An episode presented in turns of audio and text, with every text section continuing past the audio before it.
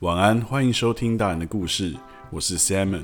最近有一家寿司店推出了行销方案，让全台湾为之疯狂。不晓得你身边有没有朋友把自己的名字跟着改叫鲑鱼，或是你自己就是一条鲑鱼？是的，我今天也跟上了这个改名的风潮，所以这集的 Samuel 就变成了 Simon。不得不说，这个行销方案在曝光层面来看是非常的成功。不过，如果这个行销方案如果搬到了欧美地区，那可能就要亏大了。因为鲑鱼 （salmon） 在国外可是一个姓氏，而且它非常的具有历史。讲到姓氏的由来，早期的欧洲姓氏由来主要两种：第一个是来自于地方方言，另一种则是来自于教堂祈祷语言。而来自地方方言的命名，又比教堂祈祷语来得更早。地方方言的命名上，往往都会来自于那个地方有什么，或是那个家族是靠着做什么样的工作为生。所以，我们可以从一个人的姓氏去推断说，这个人他们的世代都是做什么的，或者是他们的家族是住在什么样的环境。如果有一个人，他们家族世代都住在湖边或河边，那他们家族的姓氏可能就是 Water。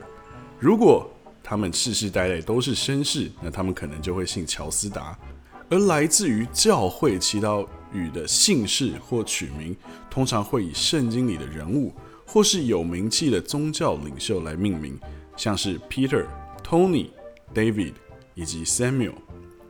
因为当时的人们啊，他们相信这些宗教人物的精神会随着名字而传承。而到了中世纪的时期。请当地教会取名字这件事情，就成了一个风俗的文化，就有点像台湾很多的父母亲会找一些算命的，为自己的小孩算一个好名字。而当时的基督教会在各个地区都非常的有影响力，所以有许多人就会去到教会，希望当地的牧师、神父或是有名望的宗教领袖能为自己的小孩命名。所以，当小孩受洗后，就会在祝福下拥有所谓的教名。那我们回到 Salmon，Salmon 其实是一个古老盎格鲁撒克逊的姓氏，它原本是来自于所罗门的儿子的教名。Salmon 这个家族姓氏呢，主要被发现有两个起源的地方，分别是萨里郡和坎伯兰郡。在盎格鲁撒克逊时期的萨里郡，当时是由爱德华三世统治的时期，有个名叫 Roger Salmon 的贵族，他把他的封地称作为 Salmon，也就成了这个地方之后的家族姓氏。而在坎伯兰郡，则有另外一个家族叫做 Salmond，这个就比较特别了。在十六世纪的时候，欧洲大陆正在经历。由马丁路德发起的宗教改革，而在一五二三年，神学家科尔文也受到了影响。他把马丁路德改革的思想从瑞士带到了法国，所以在一五五五年的法国，就有非常多的贵族还有平民开始改信科尔文教派，并且啊，在当时有七十二个教会，他们组织起来，称自己为。归正宗的教派，而同时呢，法国的传统天主教就称这些新教的人为结盟者，而结盟者的发音就近于胡格诺，所以他们也叫胡格诺派。而在一五六零年，有一部分野心勃勃的新教教徒，他们试图夺取政权，而遭到血腥的镇压。而在同一年的法国国王查理九世继位。因为他当时也只有十岁，非常的年幼，所以就太后凯撒琳来垂帘听政。而凯撒琳非常的聪明，他知道新旧两教一直不和，所以他就利用两教的不和来把持政权。所以他决定在隔年一五六一年宣布停止对胡格诺派的迫害，也在同时释放了所有被拘捕的新教徒。可是啊。两教的水火不容，并没有因此而停止，反而在贵族的煽动之下，